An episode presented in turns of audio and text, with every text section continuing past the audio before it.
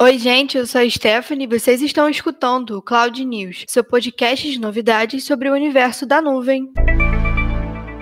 E hoje, no seu podcast de notícias sobre a tecnologia e a nuvem, nós vamos falar um pouquinho sobre a expectativa do Clubhouse para o Android e uma negociação que está rolando entre a Microsoft e o Discord. Também vamos falar um pouquinho sobre o Pix e da nomeação do BigQuery e da nomeação do BigQuery no The Forrester Wave. Mais um dia de luta para os fãs de Android. O cofundador do Clubhouse, Paul Davidson, anunciou que uma versão do aplicativo para o sistema Android deve demorar mais alguns meses. Ele afirmou que a companhia está trabalhando duro para chegar no sistema Android, mas por hora ele continuará sendo exclusivo para iPhone. O Clubhouse disse ao site americano The Crunch que contratou um engenheiro especialista em desenvolvimento para Android que ele está trabalhando para chegar ao sistema o mais breve possível, sem indicar uma data exata. Mas nem tudo são lágrimas, já que, segundo o cofundador da rede, a necessidade de um convite para ingressar no Clubhouse vai acabar nos próximos meses.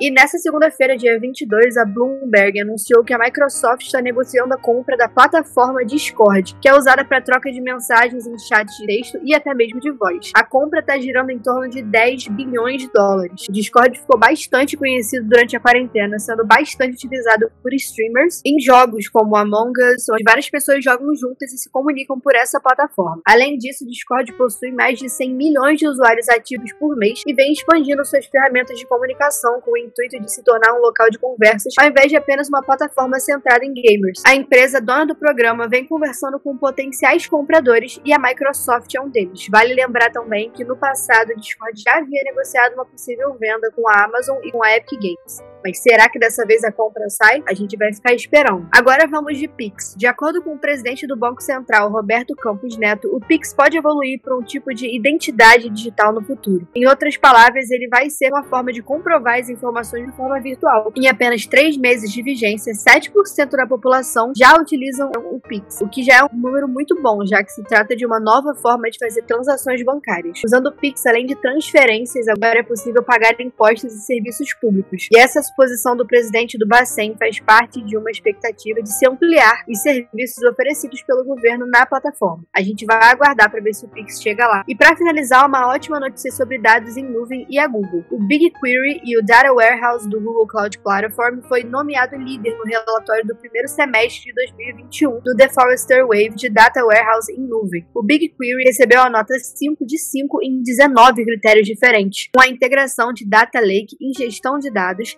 autodisponibilidade, recursos de performance, escalabilidade e o uso de machine learning e ciência de dados. Com o BigQuery, as organizações podem desbloquear recursos de ciência de dados e aprendizado de máquinas bem mais profundos, enquanto promovem a democratização de dados e fornecem os mais altos níveis de disponibilidade. E o Google é o primeiro provedor de hiperescala a oferecer uma solução de análise de dados em várias nuvens. E se você quer saber um pouquinho mais sobre dados, a gente já produziu alguns webinars sobre o assunto que você vai encontrar no nosso canal do YouTube e agora em abril nós vamos lançar a jornada Data Driven, que começa no dia 22. Você pode acessar o link na descrição desse episódio para se inscrever no nosso evento. Siga a IPNET nas redes sociais que a gente vai te atualizando sobre tecnologia em nuvem para te ajudar sempre a crescer. E esse foi o Cloud News de hoje, seu portal de novidades e informações sobre tecnologia e nuvem em até 10 minutos. Até a próxima semana.